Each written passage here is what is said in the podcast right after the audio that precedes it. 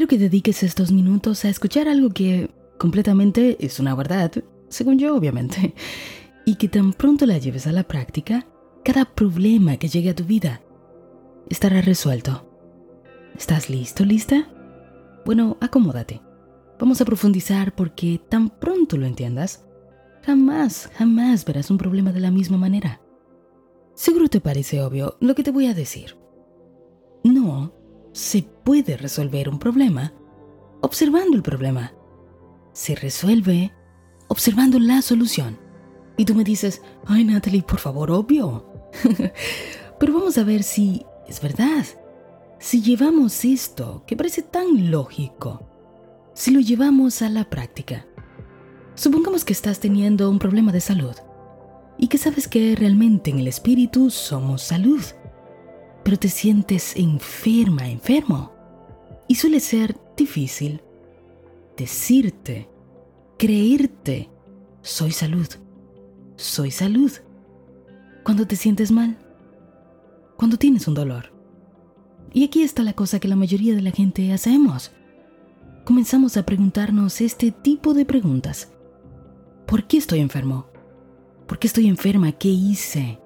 ¿He heredado esta enfermedad? ¿Qué pensamientos causaron esta enfermedad? Y sin darnos cuenta, nos quedamos jugando en la misma mentalidad que creó la enfermedad. Y no está mal que nos hagamos conscientes de cuáles son los pensamientos, las emociones que provocan lo que estamos viviendo. El problema está en que queremos escarbar tanto en ello que nos quedamos en el mismo lugar. Por experiencia propia te digo, tu conciencia siempre te da lo que pides, lo sepas o no. Y si te quedas en el modo de, ay, muéstrame tal cosa, muéstrame por qué esto, te van a mostrar infinidad de razones por las cuales estás viviendo lo que estás viviendo. Pero una opción más inteligente. Presta atención, escucha esto. Es decir, muéstrame la manera más simple, más rápida y más armoniosa de salir de esta situación. Si tengo que hacer algo, lo haré. Y si no tengo que hacer nada, esperaré. Mm. Fíjate cómo una cosa te mantiene hurgando en el problema, mientras que la otra va directo a la solución. Así que vamos a poner esto todavía más interesante. Vamos a ir más profundo, vamos a ver por qué esto funciona. Y lo vamos a ver con la historia del cartín del Edén. Ya seguro sabes que aquí utilizamos la Biblia de una manera metafísica. Y es así exactamente que lo vamos a ver ahora. Veamos qué secretos hermosos esconden el árbol de la vida y el árbol de la ciencia del bien y del mal, estos que se encontraban en el jardín del Edén. Si comienzas a estudiar profundamente todo esto, te vas a dar cuenta que estos árboles no son más que figuras que están ocultando un significado más profundo. Y que para resumírtelo y que no tengamos que meternos a estudiar 500 libros, vamos a ver la profundidad con simpleza. Ya sabes que los árboles tienen raíces. Perfecto. Por eso se utiliza en esta historia la figura de los árboles. Porque un árbol tiene raíces. Entonces veamos cómo se vincula esto con los nombres de los árboles. Un árbol se llamaba el árbol de la vida. Ese árbol tiene como raíz todo lo que produce vida. Luego tenemos el árbol de la ciencia del bien y del mal. Mm, atención, esto se pone buenísimo. Este árbol tiene raíces, claro, sí, las raíces de lo que crea el bien y el mal. Y como ambos principios son antagónicos, uno de un lado, otro de otro, entonces fíjate cómo un árbol es vida mientras que el otro es el árbol de la dualidad. Pero mira qué interesante. Un árbol, en su nombre tiene la palabra ciencia. Mm. Vamos a ver qué significa la palabra ciencia. Si vas y buscas el significado te dirá que ciencia es un conjunto de conocimientos que se obtienen mediante observación y razonamiento. Que no se te olviden estas dos palabras, observación y razonamiento. ¿Por qué? Porque ambas son precisamente la raíz del problema de la dualidad. Y si te gusta tomar notas, pues esta a encantar, toma notas. Si estos árboles son antagónicos entre sí, entonces, si uno da vida, entonces el otro da muerte. ¿Y por qué? Simple. Porque la muerte procede de la observación del mal y el razonamiento de todas las posibles causas que atrajeron ese mal. Vamos a jugar todavía un poquito más profundo para que lo puedas entender, para que lo captes completamente. Supongamos que entras en un universo paralelo. Allí no existe la enfermedad. Bien, ahora te pregunto, ¿qué enfermedad vas a observar? ¿Y sobre qué hechos vas a tener que razonar para entender la enfermedad? Si ni siquiera existe. Todos nuestros problemas provienen de la constante observación y el razonamiento sobre esos mismos asuntos, pues tan pronto comenzamos a prestar atención al mal, ya lo estamos creando. Tan pronto estamos prestando atención al mal, ya lo estamos creando tan pronto estás surgando dentro de la misma mentalidad que crea el problema. Estás comiendo del árbol de la ciencia del bien y del mal. Estás negando el árbol de la vida que está allí contigo. Pero haces como Eva. Comes del fruto del árbol de la ciencia del bien y del mal porque era bueno en los ojos. Vamos a entender un poquito más esto. ¿Por qué era bueno en los ojos? Porque los ojos físicos se limitan a lo que ven. Se quedan con lo que ven. Analizan lo que ven. Recuerda que ciencia es observar y razonar sobre una cosa para llegar a una conclusión. Y volvamos al ejemplo del principio, donde suponíamos que tú o cualquiera que tenga un problema, ya sea de salud, si comienza a cuestionar de dónde vino, quién lo contagió, si empieza a meterse profundo a estudiar la enfermedad, te prometo que se quema los sesos buscando cuál es la posible razón, sin darse cuenta que todas esas son causas secundarias, porque la causa primaria es que dejaste de comer del árbol de la vida y por eso estás comenzando a percibir la muerte. Muchas veces hemos dicho por aquí el mal no existe. El mal no existe. Lo que existe es la falta de atención continua en el bien.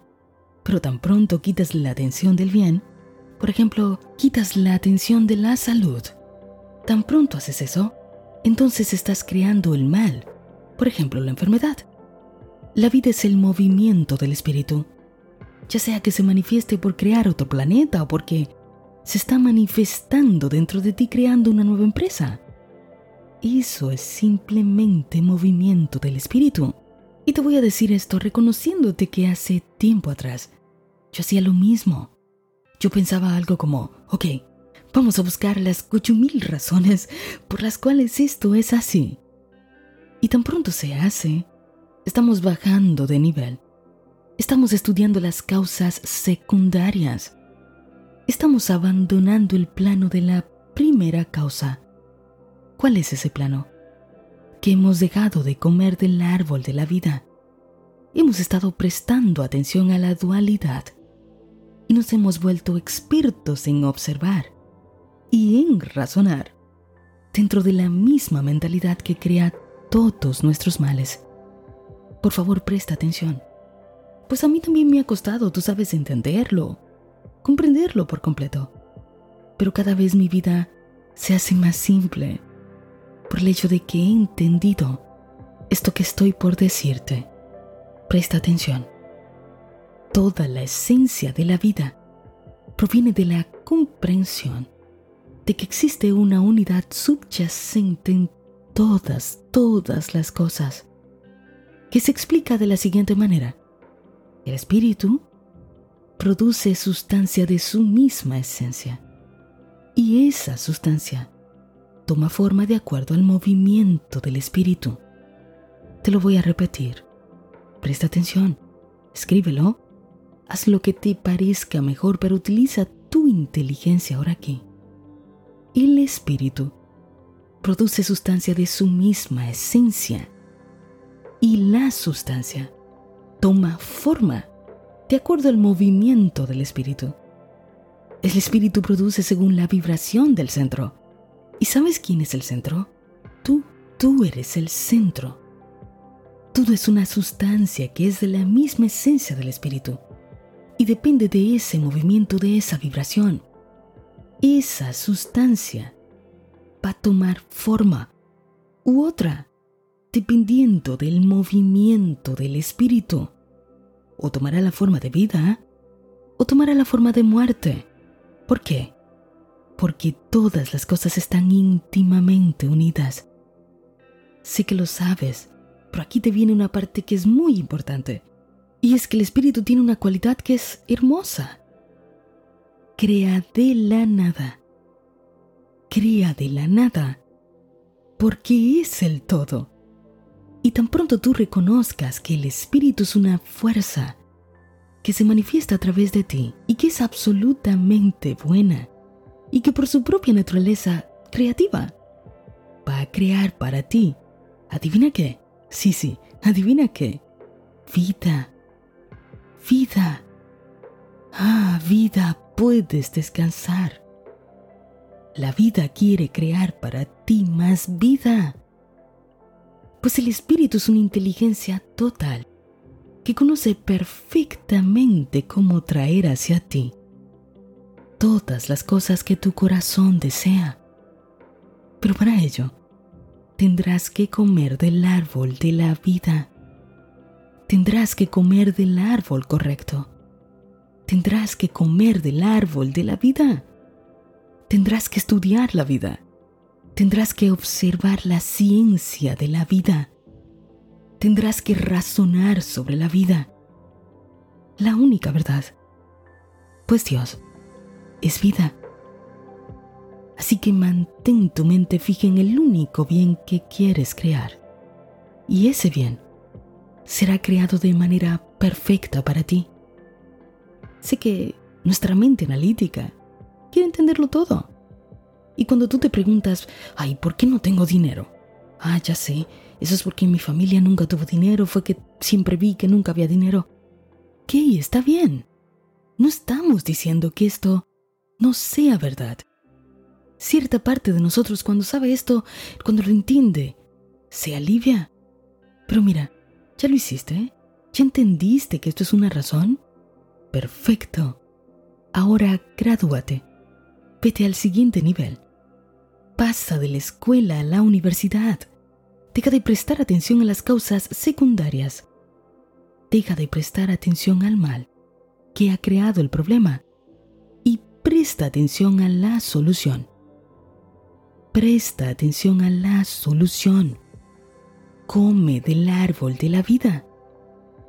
Que nunca se te olvide que el espíritu no tiene otra forma de trabajar que no sea a través de tu propia mente. Tu propia mente tiene que ser un canal adecuado para que el espíritu trabaje creando más vida.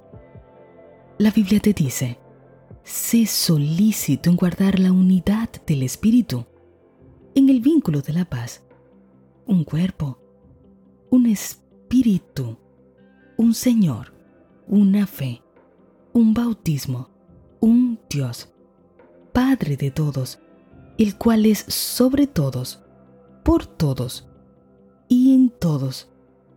¿Puedes ver cómo hay una unidad en todas las cosas? Sea cual sea el problema que tú tengas que resolver ahora mismo, toma la siguiente actitud. Entiende que ha traído para ti esto una enseñanza. Te ha dado la oportunidad de seguir tu evolución. Pero no es tu final. No tienes que aceptarlo como una realidad final. Por lo tanto, sea lo que sea que tú estés viviendo ahora mismo, simplemente di, muéstrame la manera más simple, más rápida y más armoniosa de salir con bien de esta situación. Si tengo que hacer algo, lo haré. Si no tengo que hacer nada, esperaré. muéstrame la manera más simple, más rápida y armoniosa de salir de esta situación con bien. Si tengo que hacer algo, lo haré. Y si no tengo que hacer nada, esperaré. Te prometo que este es el comienzo de una nueva manera de pensar. Eso es mudarse a una mejor casa. A esto se refiere la Biblia cuando te dice, el que está en Cristo, nueva criatura es. Las cosas viejas pasaron y todas son hechas nuevas. Claro, porque ¿quién es el Cristo? El ser perfecto que hay dentro de cada uno de nosotros. Y cuando te concentras en eso, cuando pides guía este ser más profundo, no para ahorcar en lo que ya sabes y probaste que no funciona, sino para salir de allí. Cuando estás en Cristo, eso ya no importa, eso queda atrás. Ahora le das algo nuevo para crear, algo más grande, algo más perfecto. No te revuelques en la basura. No es necesario. No tienes que luchar, no es necesario. Solo tienes que comer mentalmente del árbol de la vida. Ya has comido suficiente de la dualidad. Ahora relájate. Entra en calma. Consulta con tu ser más profundo esto que acabas de escuchar. Y si una parte de ti siente que es verdad, que te hace sentido, que no se te ocurra jamás intentar resolver un problema con la misma actitud que lo creó. Pon tus ojos en la solución y tu ser más profundo te guiará por una serie de acontecimientos perfectos, armoniosos, simples pero profundos, que harán en tu vida cosas nuevas. Si quieres formar parte de nuestro taller El proceso creativo del dinero, entender los principios que crean la abundancia de todas las cosas, si quieres organizar esta área de tu vida, entonces accede a desdelcorazonpodcasts.com, diagonal talleres, que aún nos quedan algunos cupos. Allá te veo.